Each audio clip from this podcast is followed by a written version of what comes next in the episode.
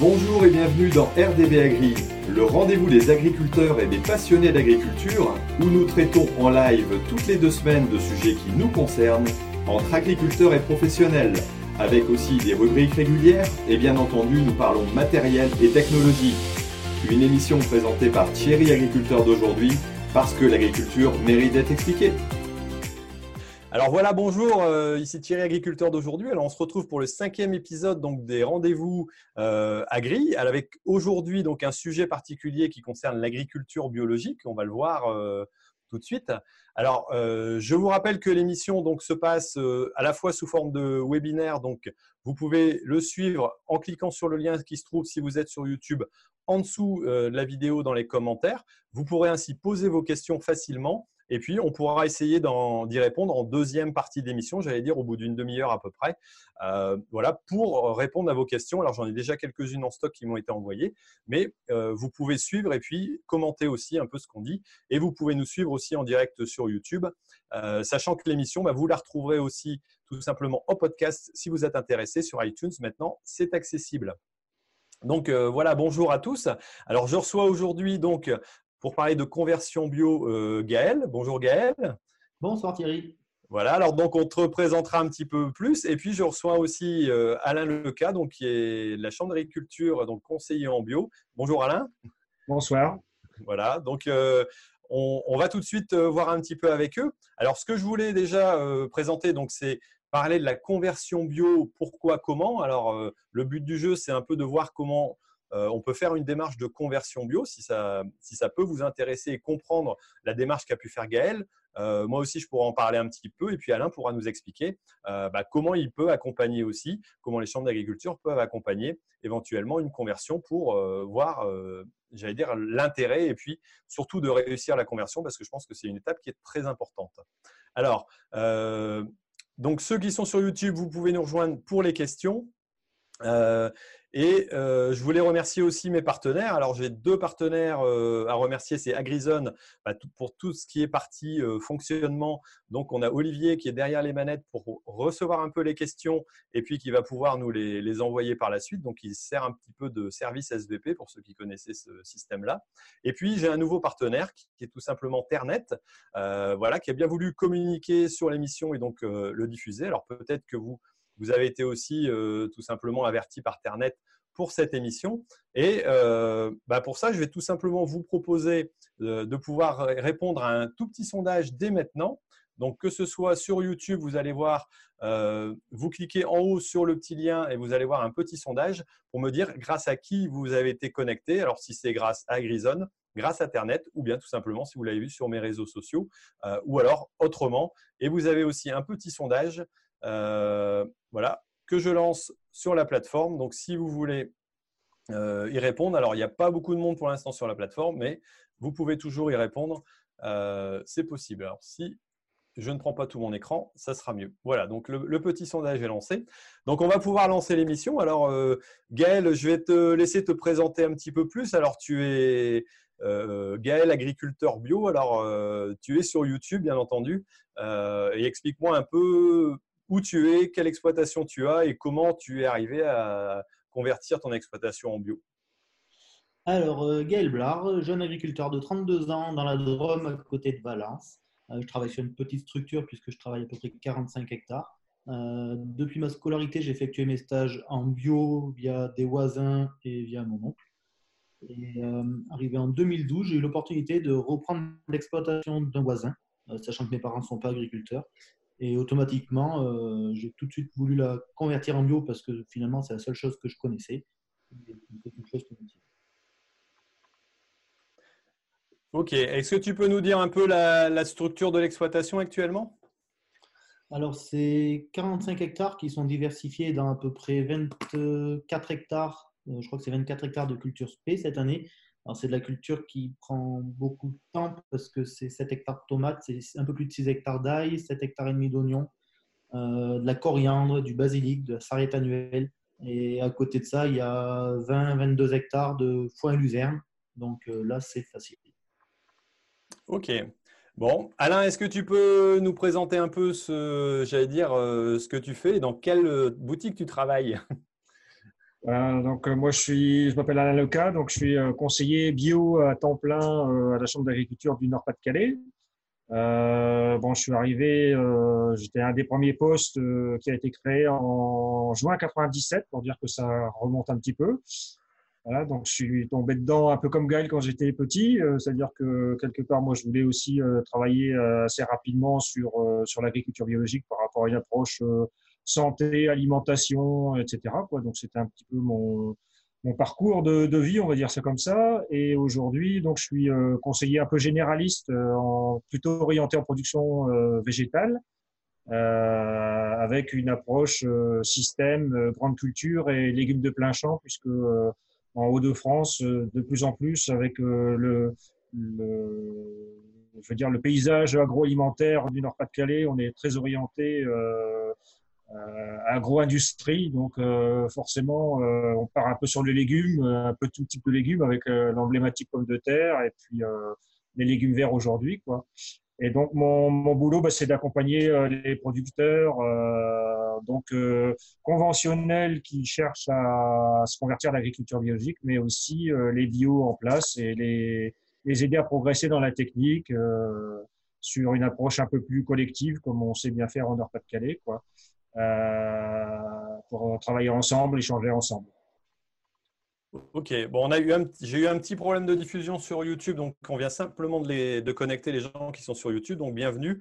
Mais en tout cas, euh, voilà, on vient de commencer la présentation.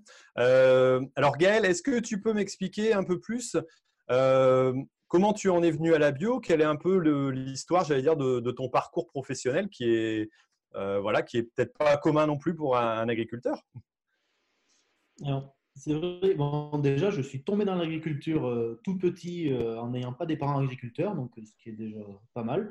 Et je suis tombé sur une exploitation donc, chez mon oncle, qui a un associé aussi, qui sont en bio depuis 1997 et 100% bio depuis 2001 ou 2002, si je ne dis pas de bêtises. Donc, euh, étant stagiaire, j'ai fait des stages là-bas. À partir de 2007, quand j'ai fini ma scolarité, jusqu'en 2012, j'étais salarié agricole sur cette exploitation, donc qui n'avait plus de secret pour moi. Et en 2012, j'ai eu l'opportunité de reprendre l'exploitation d'un voisin. Et je ne me suis pas posé la question. Euh, c'est vrai que je me suis lancé à reprendre une petite exploitation de 21 hectares sans aucun matériel. Euh, mon oncle, via son exploitation, avait tout le matériel disponible pour la bio. Donc, euh, je me suis installé en prenant du matériel en location pour les, les deux premières années, en fait. J'avais aucun matériel à moi. Je me suis installé avec du matériel de location. Ok. Et alors, Actuellement, tes productions principales, donc tu, as expliqué un petit peu, mais euh, est-ce que tu pourrais expliquer comment tu en es arrivé à ce type de production euh, et pourquoi tu as fait ce choix sur des, j'allais productions très spécialisées quoi? En fait, c'est pas compliqué. Étant sur une, toute petite structure, euh, je me suis dit là, je veux faire que ça, je veux pas être double actif, donc il faut que je développe cette activité et que je gagne ma vie sur mon exploitation. Donc, du moment que l'exploitation a été convertie en bio, euh, j'ai cherché de, la culture avec un petit peu de valeur ajoutée pour, euh, mettre un petit peu de beurre dans les épinards et arriver à se lancer correctement. Euh, au début, ça a été le basilic. J'ai commencé par le basilic. Et petit à petit, j'ai commencé à faire un petit peu de salade. et puis, je me suis dit, tiens, la tomate, on entend parler de tomate, j'essayerais bien. Et voilà, j'ai mis le pied dedans au début avec un hectare et demi, deux hectares. Et puis, petit à petit, développé. Alors, ce qui est compliqué, dans de la culture spé et d'autant plus en bio, c'est que dès qu'on veut faire une nouvelle culture, c'est du nouveau matériel et du matériel spécifique. Donc on a la chance chez nous d'être un, bon groupe de jeunes agriculteurs et on arrive à acheter du matériel en commun, à se prêter du matériel, à s'entraider.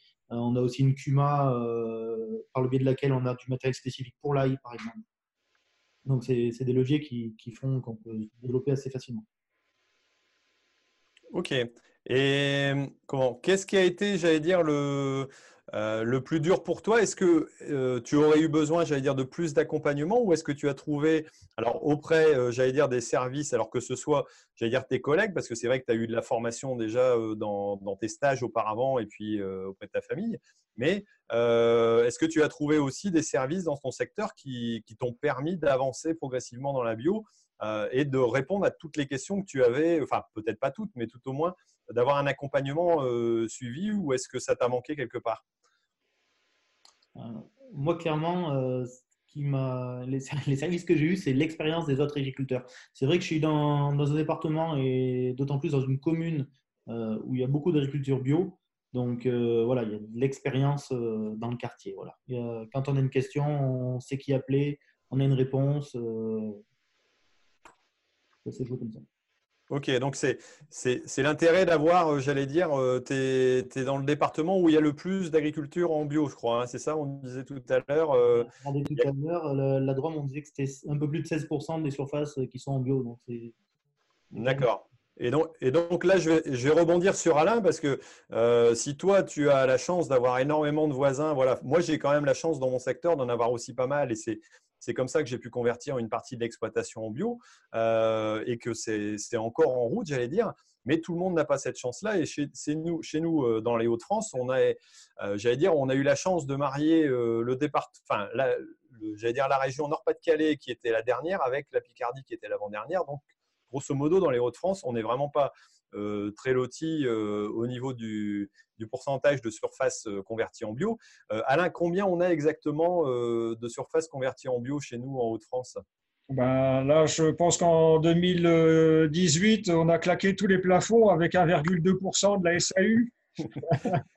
donc, on a passé la, barre, la barre des 1%, donc ce qui est énorme déjà pour nous, vu le gap d'où on vient. On est dix fois plus petit que la Drôme pour cinq départements, hein, pour resituer les, les choses. Euh, donc effectivement, avec une région très intensive, euh, donc un gap à franchir euh, plus important pour les agriculteurs conventionnels, alors que effectivement, quand on est entre guillemets moins intensif, ce qui n'est pas péjoratif, hein, c'est bien loin de là moi cette idée. Euh, bah, effectivement, on a, on va chercher aussi de la plus-value. Euh, on n'a pas besoin de grandes surfaces et on, a, on peut aller chercher de la plus-value. C'est ce qu'a fait Gaël. Hein. Effectivement, le, le, légume, on sait que c'est c'est assez euh, intéressant en termes de rémunération. Et donc là, euh, le, pour euh, rebondir un peu sur la question de Gaël, c'est euh, bah, il a eu la chance d'avoir un réseau, un réseau d'agriculteurs. Effectivement, quand on n'en a pas ou peu, ou qu'on est obligé de se déplacer pour aller rencontrer, euh, bah, l'idée c'est que quelque part, on va, nous, moi, moi en tant que conseiller agricole, je me vois plutôt comme facilitateur d'échanges euh, et donc, euh, c'est pour ça que je citais tout à l'heure en antenne le, le, le, bienfait du collectif et l'intérêt d'échanger, comme le fait Gaël avec un coup de téléphone à son voisin. Bon, ben là, euh, nous, on organise des tours de plaine pour justement rassembler les producteurs, donc de tout, entre guillemets, niveau, c'est-à-dire des débutants comme des expérimentés, parce que quelque part, chacun cherche aussi l'expérience qu'on n'a pas forcément, même si Bon, il y a un peu plus de matière maintenant euh, qu'il y a effectivement 20 ans, où il y a des fiches techniques, il y a des choses, de la littérature qui, qui apparaît, on peut se renseigner sur Internet, etc. Mais après, rien ne vaut l'échange et la, la, technique. Et là, bah, la, puissance du collectif, hein, Thierry est bien placé pour en parler aussi. Euh, bah, ça fait avancer, euh, ça fait avancer les gens. Puis euh, euh, moi-même, le premier, je profite de l'expérience des gens. Euh, euh, des échanges, la mise en relation, euh, c'est fondamental euh, de fonctionner comme ça. Ok. Toi, pour toi, Gaël, alors j'allais dire, il n'y a pas vraiment eu de conversion bio, étant donné que tu n'étais pas en conventionnel avant. mais qu'est-ce qui, au niveau technique, voilà, est-ce que tu, J'allais dire, est-ce qu'il y, y, a, des freins qui ont fait qu'à un moment donné, tu as hésité à partir en bio ou est-ce que pour toi, c'était une évidence dès le départ, étant donné que tu avais vraiment euh, déjà vu ces, pratiques-là euh, de façon courante et, que tu étais baigné à côté? Parce que pour pas mal d'agriculteurs encore maintenant, euh, je pense qu'il y, a, un frein psychologique en disant l'agriculture bio, c'est l'agriculture arriérée, c'est de l'agriculture j'allais dire, qui euh, voilà, qui n'est est pas dans les normes euh, qu'on a l'habitude de voir, tout au moins dans le milieu agricole, euh, j'allais dire conventionnel. voilà, toi, qu'est-ce que tu en penses à ce niveau-là? C'est vrai que moi, finalement, je ne me suis même pas posé la question parce que quand j'ai l'opportunité de reprendre la ferme de mon voisin, même pour tout dire, avant d'être installé, j'avais déjà contacté EcoCert, donc le certificateur, et fait le tour des pour voir à quelle date on pouvait convertir les terres le plus tôt possible. Euh, les terres ont même été euh, mises en conversion avant euh, ma date d'installation. Donc, pour gagner du temps par rapport aux conversions. Après, c'est vrai, ce qui est compliqué quand on convertit, c'est que ben, les, deux premières années, nos cultures qu'on va cultiver sur cette terre ne seront pas bio. Donc, euh, il faut gagner du temps au maximum par rapport à ça. Ok. Euh, euh, Alain, est-ce que tu peux nous dire un petit peu, toi, comment tu, arrives à accompagner, j'allais dire, quelqu'un Alors, je suppose que les, c'est volontaire, quoi. Il faut que, faut que la personne soit intéressée. Et est-ce que tu as un parcours type ou quelques exemples types que tu pourrais donner dans l'évolution et dans la progression de la réflexion entre le moment où on se dit tiens, la bio peut-être, mais est-ce que c'est fait pour moi? Et euh, est-ce qu'on a, j'allais dire, un parcours voilà, qui, qui peut aider en, faisant des choix bien typés quoi? Bah, il y a autant de candidats, d'agriculteurs que de candidats à la bio. Ça, c'est déjà un premier principe. C'est-à-dire que moi, je considère qu'une conversion, c'est un cas particulier. et chaque chaque ferme est un, est un cas particulier dans le sens où bah, il y a une, euh, un capitaine hein, de navire et ce capitaine, il a un bateau, donc il y a une structure agricole qui, qui lui est spécifique, euh, qui est dans un environnement, et qui a des interactions et tout ça, c'est à tenir compte. C'est toujours euh, une approche de conversion, c'est toujours un projet global qui doit être qui doit coller à la peau de l'agriculteur. Donc oui, il y a une démarche un petit peu type dans le sens où euh, comme c'est toute démarche projet, bah, tu apprends déjà à connaître euh, à qui tu as affaire, l'exploitation et euh, les limites et les contraintes. Donc tout ça pour aboutir aux limites contraintes structurelles déjà, puisque c'est ça qui guide, qui guide hein, c'est la structure qui guide le, qui guide le, le, navire et donc son environnement, tout ça, ça doit être pris en compte pour définir ce qui peut être fait, les limites, les, les atouts et les contraintes de l'exploitation. Et après, on fait une extrapolation euh, des cultures ou de la structure dans un, ce que j'appelle un PAB, un paysage agrobiologique, c'est-à-dire avec euh, nous ce qu'on connaît euh, de la filière bio. Et donc, on, essaye d'adapter dans, dans l'approche ce qui est extrapolable du conventionnel au bio, dans un environnement connu en bio. Ça, c'est déjà euh, et ça, c'est l'agriculteur qui nous le dit, c'est-à-dire que quelque part, euh, je vais pas lui faire faire de la pomme de terre si euh, il aime pas faire la pomme de terre, ou je vais pas lui faire faire du coriandre s'il a jamais eu une plante aromatique s'il en a jamais fait de sa vie.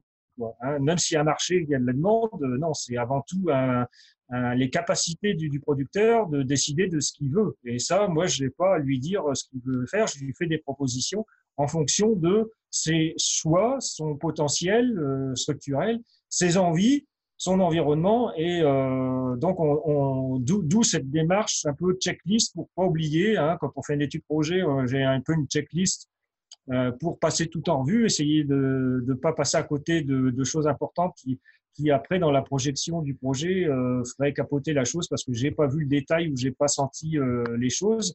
Et donc, ça, c'est impératif de connaître l'exploitant. Donc, pour ça, bah, c'est une demi-journée un rendez-vous, un coup de fil euh, sur une demi-journée euh, pour définir, entre guillemets, sur le coin de la table, faire connaissance et définir sur le coin de la table, moi, mon, ma vision de la chose euh, sur une projection bio. Voilà comment je fonctionne. Et euh, les agriculteurs, comment on les contacte ben, C'est souvent euh, à travers ou des cafés de la bio, c'est-à-dire qu'on réunit euh, un peu comme un, un, un, café, comme si on était au café, au comptoir, on discute le bout de gras. Euh, c'est un café de la bio, c'est-à-dire on, réunit sur une demi-journée euh, quelques heures, euh, deux heures et demie, trois heures. on fait une information auprès des producteurs assez générale sur des aspects réglementaires, sur des aspects financiers, sur des aspects filières, opérateurs, etc. Enfin, bon, on brosse un peu aux producteurs ce que c'est que le paysage bio régional. Et après, euh, ils repartent chez eux et puis euh, bah, ils nous recontactent ou ils ne recontactent pas si c'est pas leur truc. Donc on donne une première information déjà pour sensibiliser à ce que c'est que la bio et puis aussi démystifier, euh, démystifier des idées. Hein. La bio c'est pas pour moi, la bio c'est dégueulasse, j'aurai des champs sales, combien de temps ça va durer, est-ce que ça paye, enfin toutes ces questions qu'un agriculteur peut se poser quand il va changer de production c'est toujours un contact au départ, c'est toujours eux qui viennent nous voir, c'est une démarche. Hein, tu l'as souligné, c'est avant tout euh, une démarche volontaire. Moi, j'étais ancien contrôleur et euh, EcoCert, j'ai travaillé pour EcoCert aussi en 91 là. Et donc, euh, ce que j'expliquais quand euh, j'allais en ferme, c'était de dire, mais écoutez, moi, je suis pas un contrôleur, je suis pas là pour vous piéger. un contrôleur bio, avant tout, n'importe quel contrôleur, c'est pour vérifier, pour cautionner votre travail. Hein, donc, c'est une autre approche du, contrôle. C'est vous qui demandez à être reconnu, qui payez le contrôle pour être reconnu. Donc, c'est une autre vision des choses. Et donc là, euh, dans, une démarche d'agriculteur, c'est vous qui faites la démarche pour passer en bio. Donc, on vous accompagne au mieux. C'est un choix d'exploitant. OK. Euh, dans, dans la partie euh, que j'avais évoquée aussi, on a euh, pourquoi on est arrivé à la bio. Alors chez Gaël, on l'a vu, euh, pour lui c'était une évidence parce que peut-être des structures, voilà, pas de grande dimension, la volonté tout simplement de ne pas forcément être double actif.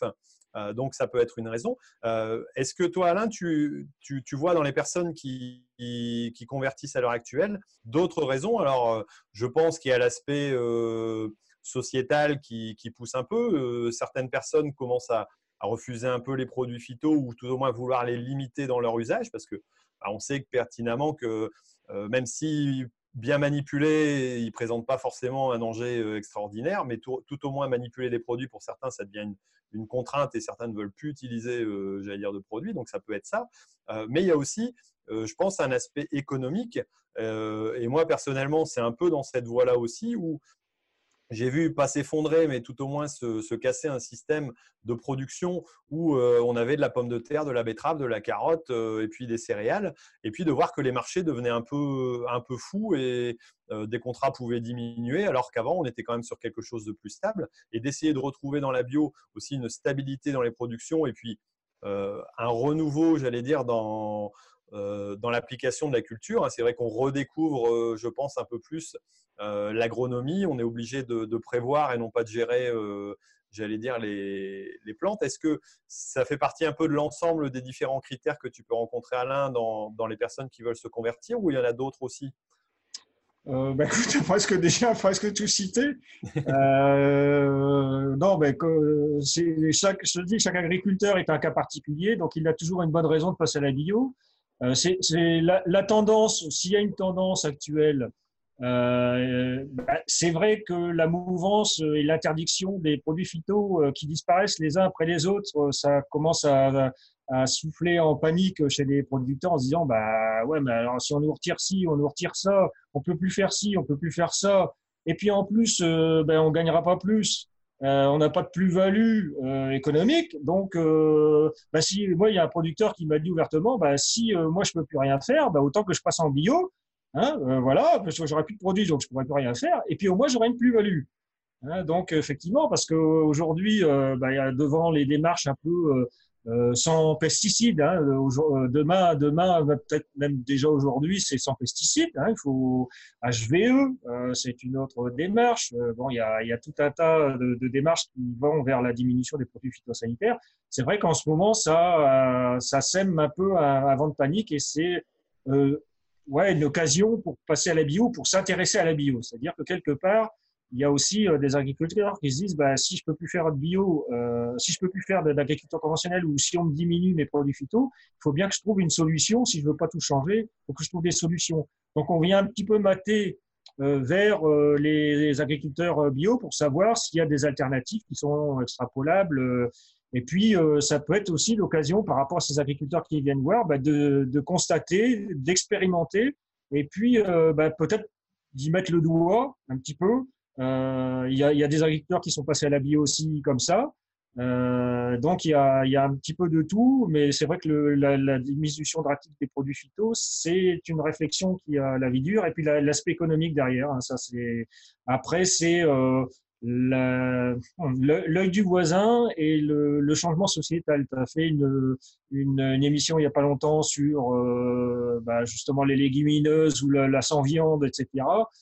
Euh, là, je sais pas, enfin là c'est un peu plus local, mais euh, j'ai lu dans notre journal agricole euh, qu'il y avait un agriculteur de je sais plus trop quel département qui s'était fait molester dans son champ parce qu'il traitait, donc il s'est fait attaquer par des, des parce qu'il traitait son champ. Donc là, on se dit, attends, on va on n'a plus le droit d'exister, on n'a plus le droit de faire ce qu'on veut. Donc c'est vrai que le regard de la société change. Et donc, a, tout, est, possible. Tous les candidats à la conversion viennent de tous horizons parce que chaque agriculteur un, une, particularité, un desiderata qu'il faut, dont il faut tenir compte. Ok, ok. Alors, euh, on a vu un peu les raisons pour lesquelles on pouvait voilà, euh, convertir un peu à la bio. Euh, je vais reposer une question à Gaël, c'est dire, OK, toi, tu as eu un principe assez particulier, étant donné que tu as converti l'ensemble de l'exploitation en un coup. Explique-moi un peu comment ça s'est passé alors exactement. alors, c'est vrai que déjà, l'ensemble d'exploitation, on parle de 21 hectares. C'était pas, la question ne se pose pas, on ne peut pas faire 10 hectares bio, 10 hectares de non bio. Euh, donc voilà, c'était une petite structure, qui est toujours une petite structure aujourd'hui d'ailleurs. Euh, comment ça s'est passé? Euh, Exactement, je crois, si je dis pas de bêtises, au mois de juillet 2011, l'inspecteur est, venu, EcoCert, et donc ils, ont fait le tour de toutes les parcelles, on référence les parcelles, et à ce moment-là, on dit à partir de ce jour, on ne met plus aucun intrant de synthèse, les, champs vont devenir bio. Donc à partir de ce moment-là, euh, c'est vrai que quand on a fait ça, il y avait encore du ton de sol en place et du maïs en place, euh, l'ancien exploitant d'ailleurs, hein, qui était conventionnel, mais lui, il avait fini de traiter, il avait fini de désherber et plus aucun apport à ce moment-là. Euh, du coup, la date de conversion a commencé à ce moment-là. Ce qui fait que 12 mois plus tard, donc en juillet 2012, j'ai récolté mes premiers blés et mes premiers blés ont été vendus en C2, c'est-à-dire que c'est un petit peu mieux valorisé que du conventionnel, mais c'est quand même pas valorisé comme du bio. Et du j'avais fait du soja aussi. Le, mon soja était valorisé aussi en C2. Et c'est le genre de choses qui, quand on s'installe, euh, le fait, par exemple, en soja, on a vite fait de gagner 200 euros la tonne. Euh, c'est énorme. Euh, sur, pas grand chose. C'était 5-6 hectares de soja. voilà. Mais c'est les petites, les petites, choses qui font la différence quand on, se lance. Ok. Alors, pour, euh, pour resituer un peu, pour ceux qui ne connaissent pas forcément la conversion en bio, euh, il est donc nécessaire, alors Alain, tu me reprendras si je dis des bêtises, euh, il est donc nécessaire de faire 24 mois donc sans aucun produit euh, d'origine chimique. Alors, on ne parle pas forcément de pesticides naturels, hein, parce que de temps en temps, il y en a qui nous disent oui, on utilise le tonneau à traiter, la bio, patati patata. Bon, euh, c'est bien clair, il y a un cahier des charges qui existe pour la bio, euh, donc qui veut qu'on n'utilise pas de produits venant de la chimie. Donc, on peut avoir des produits naturels qui sont qui sont comme ils sont, mais ça peut être voilà, des, des produits d'origine naturelle. Et donc pendant 24 mois, euh, on doit euh, s'abstenir dans les terres donc, euh, dans lesquelles on va produire de la bio, d'y mettre le moindre intrant chimique. Et au bout de 24 mois, on va pouvoir semer ou planter la première culture qui sera considérée en bio totalement. Et entre deux, on a des phases.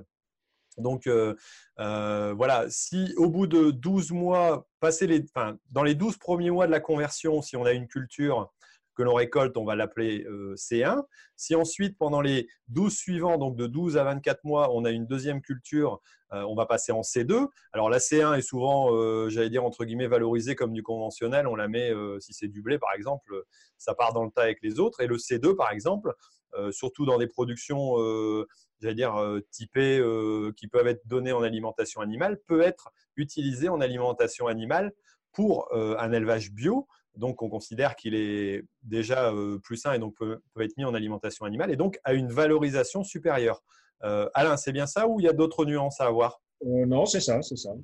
C'est ça. D'ailleurs, je pense que pour reprendre l'exemple de Gaël, il a, avant de convertir des légumes, comme effectivement, il n'y a, pas, il a pas vraiment de valorisation pour du C2, hein, du conversion à l'agriculture biologique en légumes. Je pense qu'il a dû commencer par la grande culture et implanter ses légumes après cette phase de conversion.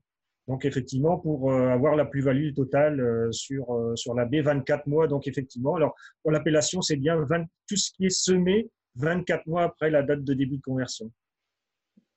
Ok, donc c'est pour ça qu'on dit souvent qu'il faut trois ans à convertir, mais il est possible aussi, alors nous, c'est, enfin, moi c'est ce que je fais au niveau de la conversion, de je ne vais pas dire chanter un peu le système, mais de, l'utiliser. C'est-à-dire que par exemple, un blé qui a été semé euh, au mois d'octobre en conventionnel, ici, euh, donc en 2018, va être conduit de façon, j'allais dire classique, jusqu'à la date à peu près du, 1er mai, admettons. Et à partir du 1er mai, on va s'arrêter.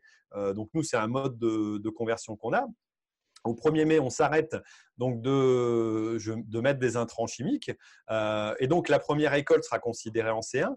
La culture suivante sera aussi considérée en C2. Et 24 mois, donc après euh, ici le mois de mai, donc dans 24 mois, euh, je pourrai implanter une culture qui sera en légumes et donc avoir une seule récolte intermédiaire qui sera valorisée en équivalent C2. Donc, si c'est un maïs ou si c'est j'allais dire, une autre plante, elle pourra être utilisée en valorisation animale. Et donc, éviter d'avoir un creux dans, j'allais dire, économiquement dans l'exploitation. Et donc, c'est un moyen, je pense, qui peut permettre d'arriver à une production légumière ensuite euh, au bout de 24 mois en ayant le minimum de creux. Quoi. Je pense que c'est assez utilisé comme, comme système, Alain, euh, tout au moins dans notre secteur peut-être. Euh, oui, en système, en système de grande culture, effectivement, euh, la, plus-value se fait effectivement la, troisième récolte ou dès, la deuxième, euh, deuxième, année pleine, souvent avec un légume pour valoriser effectivement la partie économique de la baie. Et en attendant, bah, c'est euh, des, cultures céréalières euh, à graines, euh, oléagineux, protéagineux, qui vont servir à alimenter effectivement les fabricants d'aliments du bétail. Donc, une plus-value de, de 30% supérieure à 40% supérieure au conventionnel, à peu près, un 30%, on peut dire ça comme ça. Et bon, donc, on a, ça permet effectivement de, de passer mieux la conversion euh, sachant que euh, sur les aspects économiques, on n'a pas parlé, mais on peut l'évoquer maintenant, de, la prime à la conversion qui est de 300 euros hectare euh, pendant 5 ans sur des grandes cultures, par exemple. Ok, donc sur cet aspect financier, donc on a. Euh, alors maintenant, les primes sont payées parce que pendant un moment, on a eu des difficultés, euh, je pense, de règlement. Mais là, je pense qu'ils sont en train de se remettre à jour. Et, je sais que j'ai un collègue que j'ai vu il n'y a pas longtemps qui m'a dit euh, bah là, pendant deux mois d'affilée, j'ai eu des règlements, mais c'était des règlements de, qui dataient de 24 mois. Donc je pense que ça, ça se met à jour quand même. Donc cette prime de conversion bio, elle est, comment, elle est valable sur toute la France, quel que soit le type de production? Alors donc, elle est catégorisée par système euh, de culture, euh, donc maraîchage, arbo, viti, euh, grande culture. il y a cinq ou six catégories, hein, je crois, de, mémoire. Gaël, tu me diras si c'est pas tout à fait ça, mais je crois qu'il y en a cinq. Il y a les prairies permanentes également, vergers, etc., landes. Et donc, pour les systèmes grande culture, c'est 300 euros par hectare et par an pendant cinq ans. Et en maraîchage, alors, maraîchage, c'est maraîchage diversifié. Hein, donc, petits légumes, euh, dans plusieurs rotations de légumes dans l'année, c'est 900 euros de l'hectare. Par contre, pour être en légumes, euh, il faut être complètement en légumes et ne pas avoir un seul hectare en céréales, hein, si je ne me trompe pas. Euh, bah, les, oui, là, il y a une, une, une, enfin, une prime pour les légumes de plein champ, hein, où personne ne la demande parce qu'en fait, en théorie, il faudrait avoir au, moins 4, 5, deux, au moins deux ou trois légumes sur les 5 ans pour toucher cette prime-là. Et dans un système céréalier, on n'est pas à trois, trois légumes sur cinq ans. D'accord. Mais on peut... on peut pas, on peut pas, euh, enfin, on peut difficilement les toucher. Donc c'est pour ça que les gens ne le demandent pas et on, bah, on, se contente des 300 euros hectares en système euh, grande culture. Mais on pourrait alterner légumes et céréales et on pourrait toucher quand même cette prime-là si on est sûr de les faire dans les 5 ans. Oui, parce qu'il y y a une obligation d'avoir un certain nombre de légumes pendant ces 5 ans. Ok. D'accord. Bah, tu vois, ça, je ne savais pas non plus. Donc, ça, me permet de découvrir d'autres choses. Euh, voilà, alors on a, on a vu un petit peu l'aspect aussi économique. Est-ce que pour toi, euh, Gaël, cette partie euh, aide à la conversion, t'as as incité ou de toute façon, quoi qu'il arrive, c'était parti et, et tu, tu n'aurais pas regardé après ça quoi? Alors, c'est clair que je n'ai pas regardé après ça. Et puis, c'est des aides qui vont avoir des, des, gros impacts sur des grosses structures. oui moi, à mon échelle, du coup, euh, oui, c'est un coup de pouce, mais, mais ça n'a rien à voir. Quoi. Et alors, par contre, je crois que selon les départements, euh, c'est pas sur la même durée. Moi, il me semble que c'est trois ans, la conversion, par exemple. Non, non, non, elle, est, valable dans les textes européens et de loi, elle est valable pendant euh, cinq ans. Et après, c'est une aide à la conversion qui, elle, euh, dépend du financement disponible des régions et qui là est reproductible plusieurs années, peut-être trois, et ça, ça dépend, c'est propre à chaque région. Hein, mais l'aide à la conversion, c'est bien cinq ans, c'est une aide européenne valable cinq ans. Ok, bon, on va passer à une deuxième partie avec euh, quelques questions. Alors j'en ai déjà quelques-unes, mais vous allez aussi vous pouvoir en poser. Alors, soit en direct, donc sur la plateforme, il y a déjà qui ont, il y a Vincent qui a déjà mis en route quelques petites questions, donc on va essayer d'y regarder.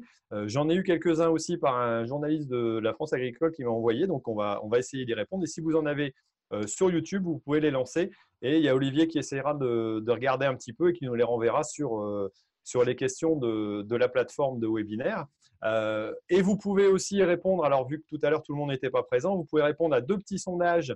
Alors si vous êtes sur YouTube, vous allez cliquer ici en haut, vous avez le petit i et vous allez euh, pouvoir répondre au, sondage. Alors il y en a un qui demande quand est-ce que, voilà, par qui vous avez été averti euh, de l'information du rendez-vous agri. Et puis il y, en a une, deuxième question que je voulais vous poser parce que je suis en train de réfléchir à une deuxième chaîne euh, voilà, que, je voulais monter. Donc là, vous êtes sur un scoop, je l'avais annoncé à personne, mais je voudrais monter une deuxième chaîne. Est-ce que vous pensez que ce serait utile d'avoir une chaîne plus professionnelle et une chaîne plus grand public, étant donné que je suis plutôt reconnu pour expliquer mon métier au grand public, mais je voudrais aussi euh, centraliser aussi plus sur des professionnels, sur des agriculteurs comme vous, parce que je pense que ceux qui regardent l'émission euh, sont plutôt des professionnels. Donc euh, voilà, est-ce que vous pensez qu'une deuxième chaîne serait utile ou pas? Oui, non, vous répondez euh, tout simplement à la petite question là et vous pouvez répondre aussi sur, le, sur le sondage au niveau des questions, normalement sur, le, sur la plateforme, vous devez y arriver. Donc voilà, merci. Alors, les premières questions, alors j'ai cru voir qu'il y en avait de poser. Donc il y a Vincent qui a... comment? Qui me pose une question aussi qui dit euh, Pensez-vous que la permaculture euh, est possible aussi à grande échelle? Alors, je ne sais pas, Gaël, tu, tu, penses que la permaculture peut être, utile, peut être possible à grande échelle sur une exploitation en bio? Moi, je pense que la permaculture, c'est quelque chose qui demande beaucoup, beaucoup de, de temps et de main-d'œuvre et, et beaucoup moins mécanisable. Donc, je vois plutôt ça pour de la petite échelle. Ok. Euh, j'ai une autre question aussi qui était posée. Euh, là, je pense que c'est Alain qui pourra nous, répondre. Est-ce que tu peux bien redéfinir euh, les produits qui sont utilisables en agriculture bio? Voilà, alors que dans le cahier des charges, alors je suppose qu'il y a des détails, mais dans, j'allais dire, dans, l'idée générale, comment on, considère qu'un produit est considéré bio ou pas quoi? Alors, donc, les, dans les, on parle des intrants, on est, d'accord? Oui, dans les intrants, oui, ouais, ouais, tout à fait. Ouais.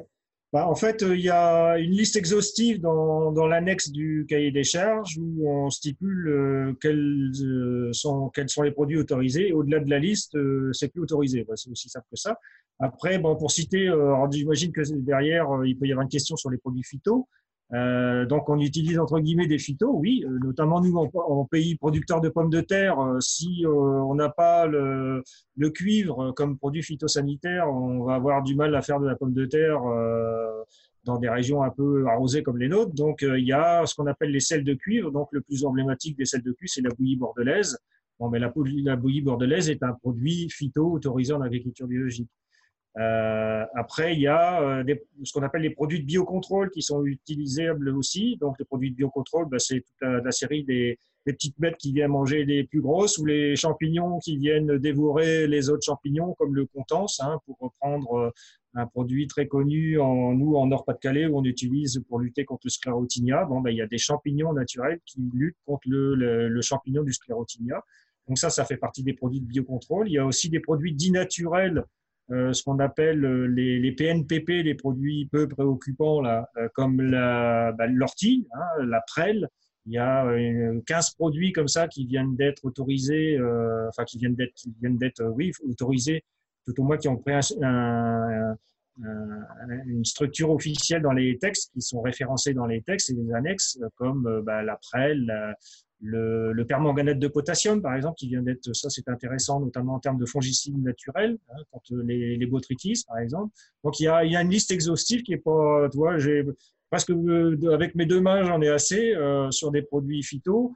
Et après, c'est sur, plutôt sur les produits organiques où là, euh, effectivement, euh, on a une tolérance sur des produits issus de l'agriculture conventionnelle à partir du moment où euh, bah, il y a un compostage ou une hygiénisation euh, naturelle de ces produits-là qui euh, sont remis au sol. Alors pourquoi vous allez me dire ouais mais c'est comment ça se fait qu'on utilise des, fumiers conventionnels par exemple en agriculture biologique? En fait, ce qu'il faut comprendre, c'est qu'à travers c'est l'autorisation de ces produits-là qui sont donc hygiénisés, compostés, donc qui subissent un processus naturel de fermentation avec des petites bébêtes qui viennent transformer les molécules, etc. Il faut savoir que c'est euh, dans le principe aussi, euh, on nourrit le sol et pas directement la plante. Donc il y a une deuxième phase d'hygiénisation qui est la transformation dans le sol. Hein, pour rendre bah, l'azote, le, phosphore et la potasse disponibles par les engrais naturels euh, sont, sont, rendus disponibles par le sol à la plante. Donc il y a euh, un processus qui s'explique et une autorisation qui s'explique par un processus, des processus naturels. Ok, c'est vrai qu'on a aussi, euh, par exemple, le, le patent Cali, je ne pense pas que tu l'aies cité, euh, mais ça fait partie des produits euh, d'origine naturelle qui sont un engrais qu'on utilise aussi en conventionnel et qui, j'allais dire, est, considéré comme voilà, utilisable en agriculture bio. Alors, tu as, cité le Contence aussi. Alors, c'est intéressant comme produit parce que c'est un produit que nous, moi, j'ai utilisé déjà en, j'allais dire, pour la carotte, entre autres, parce que c'est le seul quasiment qui existe contre, pour lutter contre le sclérotinia. Alors, euh, c'est pas un produit curatif, hein, c'est un produit préventif, euh, on est d'accord, mais euh, et, on a de plus en plus quand même de produits de biocontrôle qui arrivent maintenant sur le marché. Alors avec plus ou moins d'efficacité, avec plus ou moins, j'allais dire, de, de, réussite aussi, mais je pense que c'est tout un apprentissage. C'est aussi l'intérêt et la difficulté parfois de l'agriculture bio, c'est que voilà, on doit prévoir à l'avance et c'est vrai que on repense son système de fonctionnement euh, par rapport à la terre où on va voilà, nourrir le sol pour nourrir la plante et non plus nourrir la plante euh, directement. Et, c'est vrai que j'ai parfois des remarques, on le voit aussi un peu dans les, dans les remarques qui ont pu être faites. Oui, mais voilà, on peut utiliser des fumiers qui viennent de, de, conventionnels. Alors, euh, je pense qu'il faut passer, j'allais dire, éventuellement au retourneur d'andin pour, euh, pour pouvoir l'hygiéniser une fois. Je crois que c'est une des règles. Donc, il y a, déjà dire, un pré-travail qui est réalisé. Euh, après, la remarque qui est faite, c'est que bah, parfois, oui, euh, il peut y avoir quelque part un, produit d'origine, j'allais dire, externe. certains font la remarque aussi en disant, bah oui, mais de toute façon, on a la pollution de l'air. On a, bon, mais à un moment donné, si on veut se donner une limite, j'allais dire raisonnable, c'est de dire voilà, on n'utilise pas de produits chimiques. Tout le monde va trouver la solution à dire bah ouais, mais c'est pas si bio que ça. Il y a le champ du voisin aussi. J'ai vu une remarque sur le champ du voisin. Oui, alors parfois on peut mettre des bandes qui séparent. Euh, parfois, ben, on peut risquer d'avoir quelques effluves qui arrivent aussi sur la culture. Pour autant, je pense que la culture ne sera pas impactée de la même façon que si on était en conventionnel. Donc, c'est un, peu, un peu la limite. Mais euh, on a, quand même pas mal de choses. Alors, je ne sais pas, toi, euh, Gaël, dans, ton secteur, si, où il y a, plus d'agriculteurs en bio, est-ce que parfois tu as des remarques aussi qui peuvent être un peu, euh, j'allais dire, troublantes ou qui font dire, bah ouais, ok, on fait de la bio, mais certains ne le reconnaissent pas comme tel, quoi? Ah, oui, alors c'est vrai que j'ai la chance d'avoir beaucoup de voisins en bio. Euh, des remarques, on en a toujours, bien sûr. Euh, est-ce que c'est des, remarques ou plus des interrogations? Parce que euh, souvent, les gens ne savent pas vraiment ce que c'est finalement que le, bio qu'on fait. Hein. oui, on peut dire qu'il y a un coup de vent pendant que le voisin est en train de traiter son blé à côté. oui, ça m'a touché deux pieds de tomates, peut-être. Ça va représenter 0,5% de mes tomates livrées, par exemple. voilà, ça ne rien à voir avec un champ conventionnel qui aurait été traité dix fois avec des produits de synthèse à, prendre en compte. Euh, alors, on parlait des produits, euh, des biostimulants, des, produits un petit peu naturels qu'on peut utiliser. Euh, une chose aussi qu'on n'a pas dit et qui est très importante, c'est le choix de la variété. il vaut mieux choisir une variété qui aura un petit peu moins de potentiel, mais qui a une tolérance à une certaine maladie ou à un ravageur, plutôt que de choisir une variété qui, a un gros potentiel, mais qui peut avoir besoin de, produits de lutte. Ok. Euh, j'ai une autre question là euh, qu'Olivier euh, me renvoie.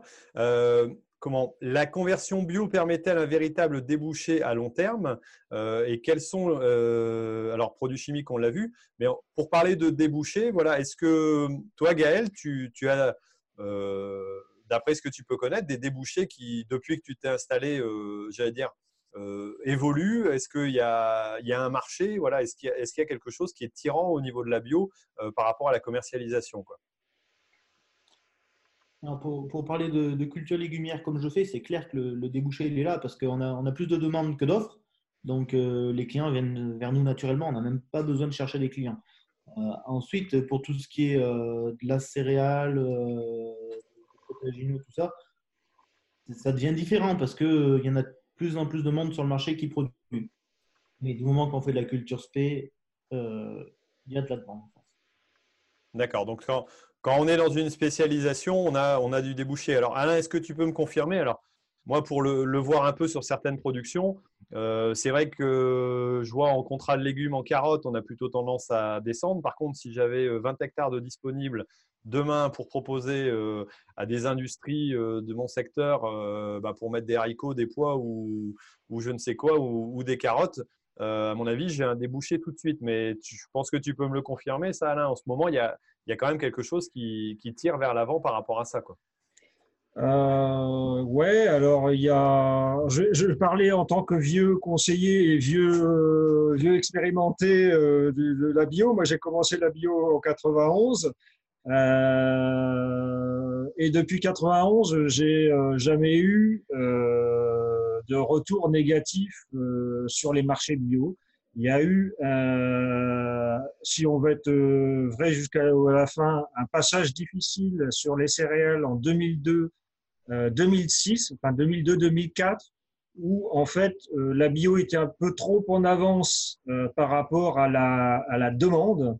Donc il y a eu sur les céréales spécifiquement, je dis bien sur les céréales spécifiquement, une tendance du marché qui était un peu saturé euh, pour vous donner une idée de prix, on était à 90 euros tonne en blé conventionnel et on restait toujours au double en blé euh, bio. Donc on était à 180, 160, 180 en fonction de la qualité, ce qui restait encore le double du conventionnel. Ça en céréales, l'oléoprotéagineux, c'est à peu près ça, c'est un facteur de 1 à 2 qui euh, existe toujours.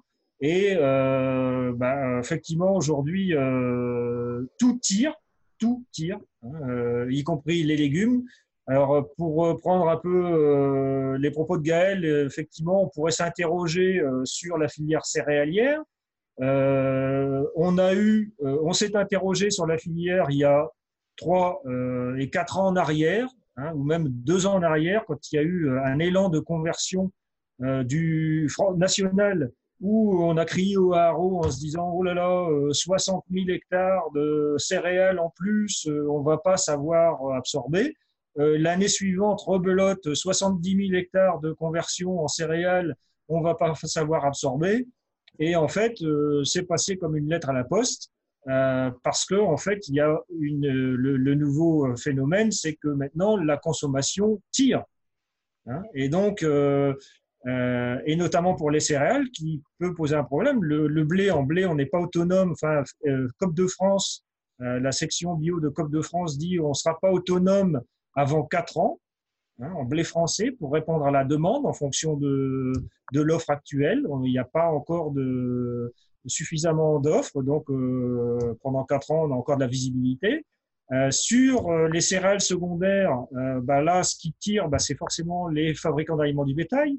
Euh, regardez un petit peu euh, la, consommation, les habitudes de consommation et la réglementation qui dit bah, les, les œufs en cache, c'est fini, maintenant c'est de l'œuf alternatif. À travers l'œuf alternatif, il y a l'œuf bio. Euh, l'œuf bio, bah, aujourd'hui, c'est un produit phare du consommateur. Et l'œuf bio, c'est des poules. Derrière les poules, c'est du grain. Euh, et, la boucle est bouclée, c'est-à-dire que quelque part, euh, on est aussi, euh, il faut aussi compter sur la, production animale, les porcs, les bovins, tout, tout, tout est sujet à, à manger et donc absorber éventuellement des surplus de conversion. Et pour avoir vécu ça il y a, il y a, il y a quatre ans, aujourd'hui, la, la, la, profession est beaucoup plus sereine par rapport à, à l'adéquation qu'il y a entre offre et consommation qui continue, à mon avis, sur une lancée fondamentale. Et ouais, de toute façon, on, voit un peu euh, cet effet-là. Alors en céréales, on l'a, et, je pense qu'on peut remarquer aussi auprès de la grande distribution. Alors euh, que, ce, soit chez, Carrefour, chez Auchan, tout le monde a lancé sa gamme bio. Euh, ce qui est, je pense, intéressant aussi maintenant par rapport à, à, ce qui pouvait être auparavant, c'est qu'on ne considère plus la bio uniquement comme voilà le bio, d'où ils viennent, est, bon, on commence à voir avec de plus en plus quand même que, les, que ce soit les grandes surfaces ou même les, acheteurs en général veulent de la bio, mais qui soit locale, beaucoup plus proche. Alors, on a déjà un intérêt pour la production locale quand on peut l'avoir, et parfois quand on a le label bio bah, qui correspond à une certaine demande. Alors, je vois des messages aussi sur, euh, YouTube qui indiquent euh, oui, mais la bio, est-ce que c'est bio? Euh, Voilà, il n'y a pas de bio. alors, je suppose que certains peuvent peut-être se poser des questions. moi, je rappelle tout simplement que c'est un cahier des charges qui indique certaines limites dans la production. Alors qu'on me dise que la bio ne soit pas bio, à partir du moment où ça correspond à un cahier des charges qui est bien défini euh, j'allais dire, on ne peut pas forcément le, contester. Euh, maintenant, on peut ne pas l'adopter, et ça, je comprends parfaitement. Après, à chacun de, voir dans ce sens-là. Mais je pense que voilà, la, demande quand même se fait de plus en plus sentir et on voit monter une progression. Alors, on arrivera certainement à un seuil, euh, j'allais dire, d'ajustement pour lequel à un moment donné les prix euh, soit stagneront ou baisseront peut-être un petit peu. Je pense qu'on devra s'y attendre un jour ou l'autre, le jour où l'offre rencontrera la, demande. Mais je, pense qu'on a un peu de temps. Toi, qu'est-ce que tu en penses, Gaël? Est-ce que, est que tu penses que quelqu'un qui voudrait s'installer maintenant en bio a encore de la place ou est-ce qu'il est temps d'arrêter et euh, d'attendre euh, peut-être encore 10 ans? Mais bon, je pense que si on attend 10 ans, à mon avis, on n'ira jamais. Donc, qu'est-ce que tu en penses, toi, Gaël? Moi, je pense que c'est une, question de volonté. Celui qui a envie de produire bio, bien sûr qu'il faut qu'il y aille, il faut qu'il se lance. Euh, il trouvera des marchés. Peut-être qu'il aura envie de produire de la carotte et le marché sera tourné sur de la pomme de terre. Il faudra qu'il produise de la pomme de terre. Il faut s'adapter au marché, en fait. Parce que le marché s'adaptera pas à nous. Mais euh, bien sûr qu'il faut se lancer. Ok. Et toi, Alain, qu'est-ce que qu'est-ce que tu en penses euh, Est-ce que tu penses je, je, effectivement, euh, bon, moi, je suis un optimiste pour être tombé dedans quand j'étais petit, de voir la progression. Je suis toujours là. Euh, J'irai jusqu'à la retraite, comme dit l'autre en blaguant. Hein. Mais euh, non, le L'important, justement, pour éviter de recréer ce qu'on a créé en conventionnel, c'est-à-dire subir le prix, subir le dictat de l'aval de la filière, il est absolument nécessaire de contractualiser tout ce qui est possible de, le, de faire, de contractualiser pour garantir l'offre-demande. Ça, ça passe par là. si on veut un équilibre, c'est pas en surproduisant euh, du bio, et donc euh, ça passe nécessairement par la contractualisation, et c'est ce qui sauvera euh, les, les, les, prix bio et, et, la bio justement parce qu'il y aura une, une adéquation offre-demande. On le voit très bien en pommes de terre. Euh, en pomme de terre, le maître mot de l'interprofession, c'est euh, contractualiser à tout prix. Il y a 95% des contrats euh, en pomme de terre de, de, de circuit long qui est contractualisé parce que justement, l'agriculteur veut sauvegarder ses prix. Hein. Et donc, on va, il faut surtout pas recréer ce que l'aval sait très bien faire, les GMS savent très bien faire, c'est-à-dire produisez, produisez, on vous achètera, puis après, on fait jouer la concurrence. Ouais, je pense que c'est ce qui est important. Moi, c'est ce que j'ai retrouvé aussi. Et tout à l'heure, je n'ai pas forcément cité dans les raisons euh, de pourquoi je voulais convertir un peu plus en bio.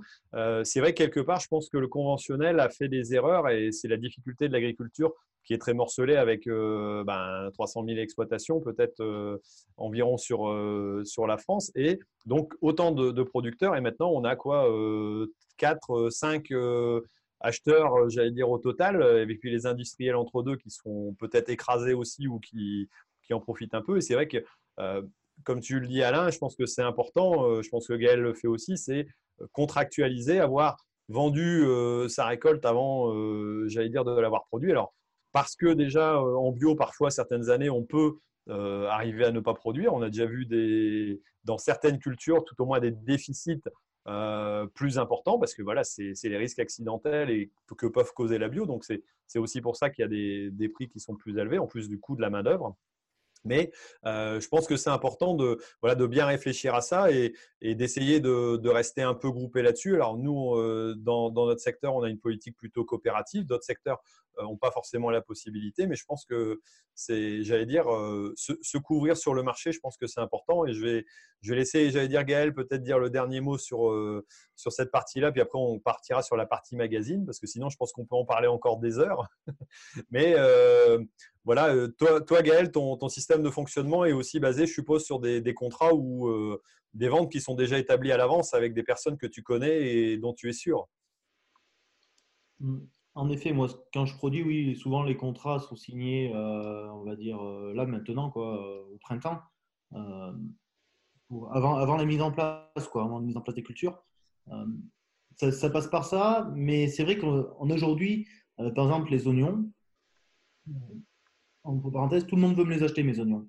Donc, je suis pas inquiet si j'ai pas signé le contrat tout de suite, euh, parce que c'est le jeu du, chat et de la souris. Les acheteurs, moi, étant donné que je travaille avec euh, des grossistes, euh, des COP et un GIE, COP, GIE, c'est la transparence. Dès qu'on commence à travailler avec des grossistes, c'est différent parce qu'ils se tirent la bourre entre eux. chacun veut, veut, le produit, mais ils ne veulent pas le payer cher. Donc, c'est à nous d'être malins. Et là, on devient carrément négociant, quoi, quasiment. Donc, il faut pas se faire avoir et travailler intelligemment et pas mettre tous les œufs dans le même panier. Ok. Et je vais répondre à une petite dernière question qui me dit est-ce qu'on peut avoir des, différences de, cours, par exemple? Alors, on va reprendre la, culture de l'oignon, euh, voilà, que, toi tu maîtrises, Gaël, que moi je connais aussi, vu qu'on en produit. Alors, je vais vous donner plusieurs tarifs. Alors, en conventionnel, je n'ai pas les bases exactes, mais je sais que certaines années, on s'est retrouvé à 50 euros tonnes. Euh, dans une moyenne, on serait peut-être plus entre 100 et 200 euros tonnes sur, euh, sur un marché en conventionnel, hein, je parle. Euh, toi, Gaël, tu me disais en vente directe, enfin en vente à la récolte, on doit approcher les, les 600 euros, quelque chose comme ça, c'est ça? Ça dépend si, on vend un produit brut. Moi, un, produit brut en vrac, donc qui part par semi, non calibré, non équeuté, on est à 750 euros tonne on est à 750. Donc voilà, on est, on est déjà sur des normes un peu plus élevées. Euh, nous, en coopérative, vu qu'il y a un système de stockage, euh, on arrive à passer euh, encore sur des, tranches supérieures. Donc c'est vrai qu'on a des écarts qui peuvent être de 6 à 7 fois supérieurs. voilà. Mais la culture de l'oignon est aussi assez particulière dans le sens où c'est certainement la production la plus gourmande en main-d'œuvre. Alors toi, tu me disais, tu es à peu près à 600 heures de, main-d'œuvre hein, dans ces eaux-là par hectare hein, pour, du, pour, du, pour des oignons bio. Hein. C'est ça, c'est très très gourmand en main-d'œuvre ben, pour, pour lutter contre les, les adventistes sur le rang, parce que l'entre-rang, on sait faire euh, via des bineuses, mais sur le rang, on n'a pas le choix, c'est seulement à la main. Euh, c'est ce qui fait de l'oignon une culture très compliquée et dans laquelle on prend des risques, parce que quand on a mis 8000 euros de main-d'œuvre sur un hectare d'oignon, si on se tape la grêle et qu'on récolte rien, c'est pas qu'on est à zéro, c'est qu'on est à moins 8000, moins 3000 de semences, moins de travail qu'on a fait, donc on perd de l'argent. Mmh, c'est un peu la, grosse difficulté. C'est vrai qu'on on investit beaucoup. Alors, c'est vrai que parfois, on peut gagner, on peut aussi euh, perdre. Moi, j'ai vu des hectares d'oignons qui n'étaient pas récoltés ou qui avaient fait 2 tonnes. Bah, là, quand on a mis, euh, voilà, comme tu dis, 8000 euros de main-d'œuvre dedans, bah, c'est une catastrophe pour l'exploitation. Et c'est vrai qu'il faut, faut, maîtriser ça et, et ce n'est pas évident. Et pour redonner un, deuxième exemple, je vois en, carottes. Euh, moi, je suis producteur de carottes. Alors, cette année, on avait de la carotte en bio et puis de la carotte en conventionnel. Carotte en conventionnel, 55 euros tonne. Carotte en bio, on est aux alentours de 400 euros tonne. Mais il faut toujours remettre euh, en parallèle et en perspective le coût de la semence qui est toujours plus cher et, le travail qui est derrière. Euh, moi, si je prends euh, bah, la, carotte, on a passé deux fois aussi. Et, puis bineuse, et puis les outils qui vont avec, et plus la technicité. Donc c'est vrai qu'on compare des choses qui sont parfois difficilement comparable en temps. Et euh, c'est vrai que le, on n'en a pas trop parlé, mais l'aspect main-d'œuvre est, très important dans une exploitation en bio. Quoi. Sans compter que tu prends aussi un, certainement un risque maladie, un risque euh, ravageur, mouche par exemple, euh, que tu gères beaucoup plus facilement en conventionnel. D'où l'intérêt d'avoir des productions diverses et variées, parce que si on y en a une dans laquelle on ne va pas produire une année, ben on peut peut-être se rattraper sur d'autres. Donc une spécialisation j'allais dire effréné aussi en bio peut, peut poser des difficultés. Bon, on va, on va s'arrêter. Maintenant, on va partir sur la, sur la partie magazine. On va reparler peut-être un peu de bio après dans, dans un tout petit sujet qui va parler de main-d'œuvre. Euh, donc là, ce que je voulais rappeler, bah, si vous n'avez pas voté, euh, vous pouvez aller donc tout simplement sur YouTube, sur le petit clic, et puis euh, dans le sondage normalement qui doit encore apparaître, si je ne me trompe pas, tout simplement sur la plateforme pour me dire où vous avez été informé, j'allais dire, du rendez-vous agri. Moi, ça me permet de voir un petit peu euh, comment, comment vous l'avez découvert cette fois-ci. donc, vous pouvez répondre. alors, petite question aussi à Gaël pour revenir. On fait dans notre rubrique magazine souvent le Tour de France des cultures. Alors, à quoi tu en es dans tes productions et les cultures voilà, que tu as mis en place? Tu as semé des oignons, je crois. Alors, mes oignons sont en terre depuis une semaine. Euh, malheureusement, chez moi, c'est la grande sécheresse. Il n'y a pas une goutte d'eau, donc je suis obligé d'arroser pour les faire germer. Je sais que dans certains coins de la France, euh, vous avez de l'eau, vous avez bien de la chance. On n'a pas de juste milieu, c'est ça le problème.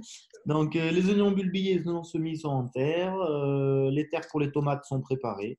Les coriandres sont semés depuis le mois de janvier. Ok, ouais, c'est vrai que nous, on a eu de l'eau, on a eu une petite vingtaine de millimètres ce, week-end, donc ce qui nous a calmé dans nos ardeurs de préparation de, terre. Donc pour nous, euh, à part 80 hectares de betteraves dont j'ai entendu parler du SMI euh, pendant la période du, salon de l'agriculture qui ont été mis, sinon je pense qu'il n'y a pas grand-chose euh, dans le secteur qui sont, qui sont en route. voilà, on attend, là on, on, nous annonce une dizaine de, de beaux jours. Alors, je ne sais pas, Alain, si toi, tu as vu d'autres productions qui ont été mises en place là, ces, derniers temps ou qui allaient l'être? Bah, oui, il y avait des volontés de, semer de l'oignon. Il y avait qui frémissaient déjà pour semer de l'oignon, puisque nous, on a eu aussi 15 jours de beau temps en février. Hein. La deuxième semaine de, février, euh, bah, nationalement, elle a été très chaude, hein, donc le réchauffement climatique. Euh, dans le nord, on y a le droit aussi. Euh, des oignons qui ont failli être semés, mais qui sont restés dans les sacs. Euh, nous, on a semé, moi en tant que conseiller agricole et technicien, j'ai semé des févroles, j'ai un essai févrole dans ma plateforme, donc j'ai quand même réussi à semer des févroles. Euh, et puis c'est tout, ça s'est arrêté là. Euh, on a désherbé un peu les céréales en bio avec les 15 jours de beau temps. Là, ça, ça a été, ça a été l'activité majeure des 15 premiers jours de, enfin la deuxième, 15 jours de, deuxième quinzaine de jours de février.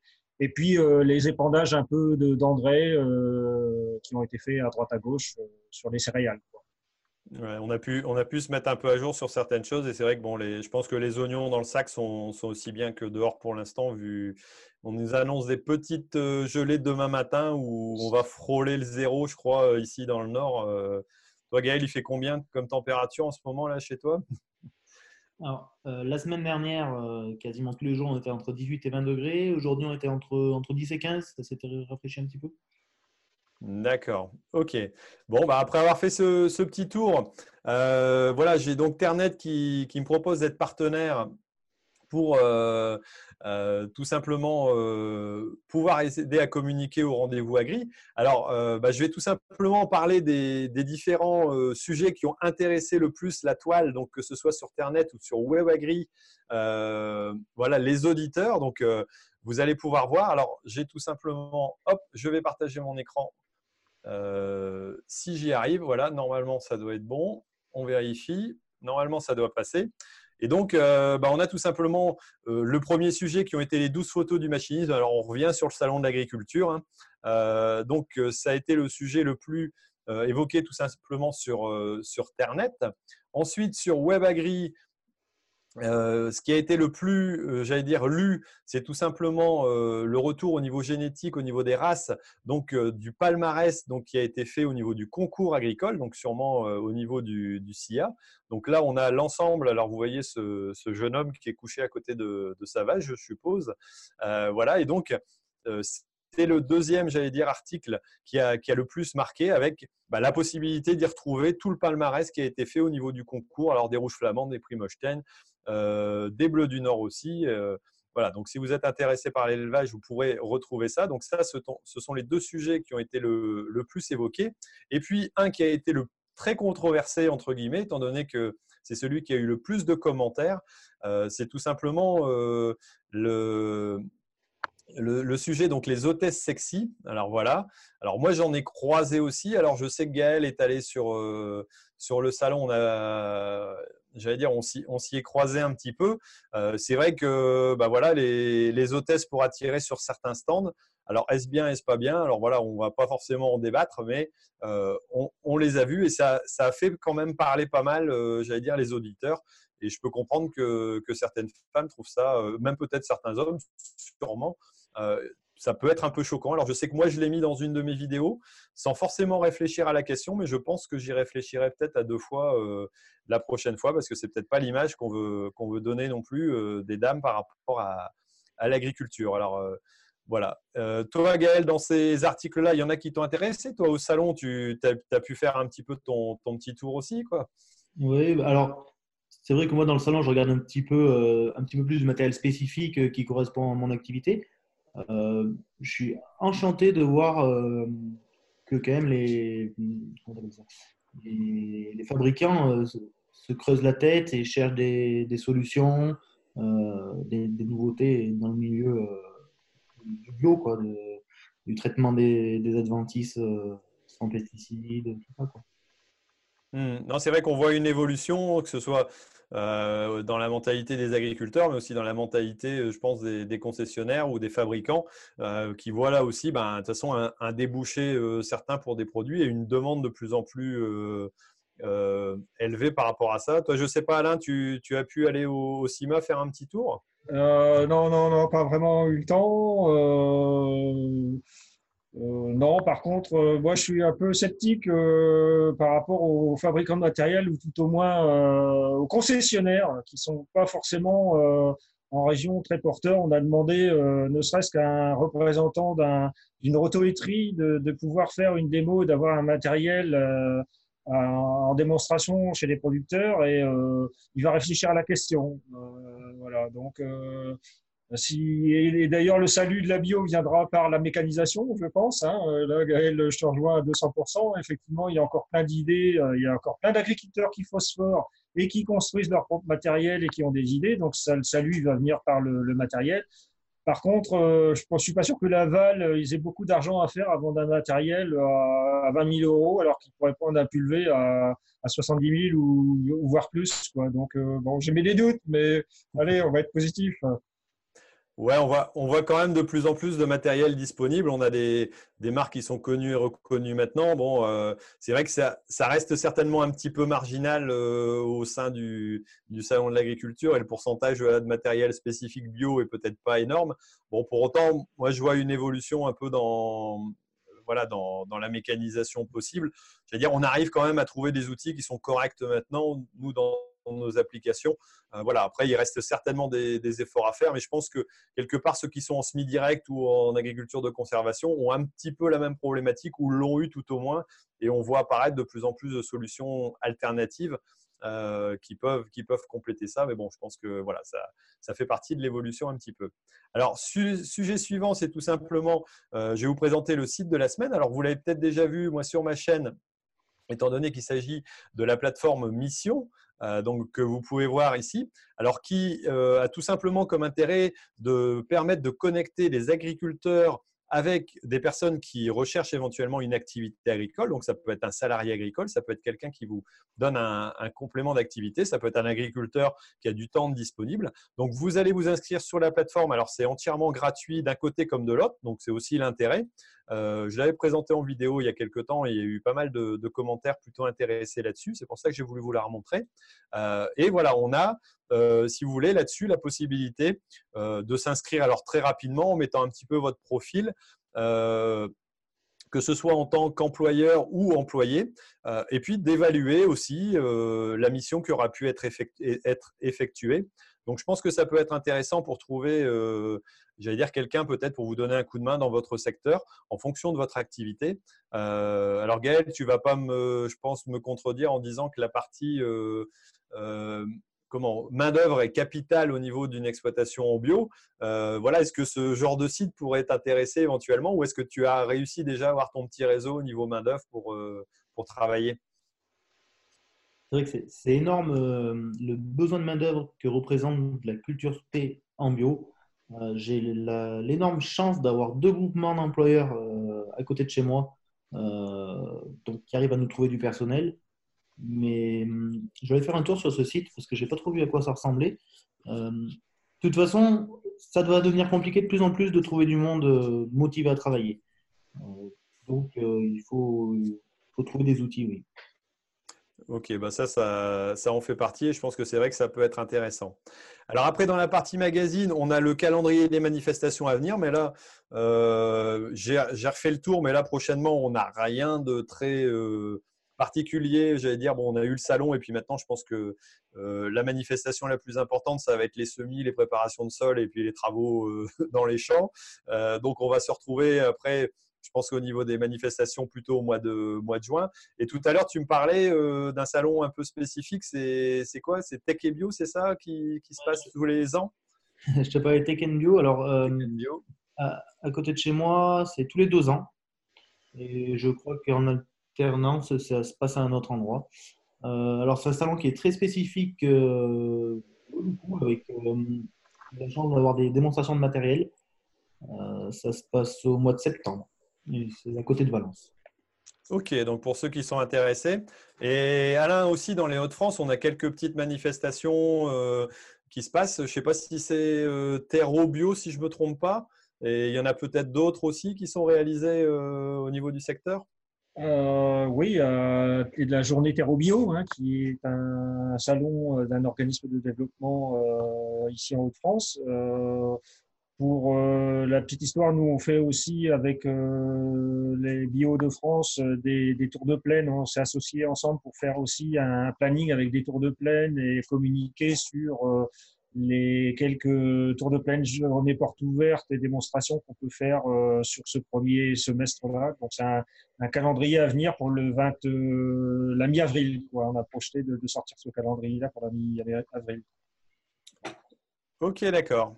Bon, eh ben, on, va, arriver à la fin de cette émission. Alors, avant de vous demander où est-ce qu'on va pouvoir vous retrouver ou vous contacter éventuellement, euh, voilà, si, des personnes, des auditeurs sont intéressés pour pouvoir vous contacter ou vous voir, euh, je vais tout simplement parler du sujet qu'on va évoquer donc lors du prochain épisode. Ce sera le lundi 1er avril parce que le lundi, euh, c'est le rendez-vous agri. Alors, il paraît que ça rime, donc voilà, ce sera comme ça. Mais c'est qu'un lundi sur deux. Et ce sera euh, entrepreneuriat et développement durable. Euh, comment concilier les deux? Donc, on va encore parler d'agriculture avec un type particulier, mais plutôt euh, en agriculture de conservation des sols avec Laurent, alors Hay, si je ne me trompe pas, H-A-Y-E, qui est en grande culture en Normandie, alors que je ne connais pas, mais que je vais essayer de voilà d'avoir et c'est déjà organisé. Donc on va on va se programmer ça et ça sera aussi avec Gilles Cavalli en l'occurrence pour la sortie de, son livre qui est l'exploitation agricole durable. Donc ça, ça sera le 1er avril. Alors, euh, Alain, est-ce que tu peux me dire comment on peut contacter un conseiller bio, euh, que ce soit dans les Hauts-de-France ou ailleurs, euh, pour pouvoir justement avoir des conseils? Et qu'est-ce que tu peux nous, proposer comme service quelque part pour pouvoir nous accompagner? Euh, bah, écoute, euh, il y a des sites internet. Hein, on chambre d'agriculture sur son département, on va forcément tomber sur euh, les sites internet hein, où euh, effectivement aujourd'hui à chaque chambre ce site internet, y compris les, les Hauts-de-France, avec des contacts. Forcément, apprendre à aller chercher sur ce site-là.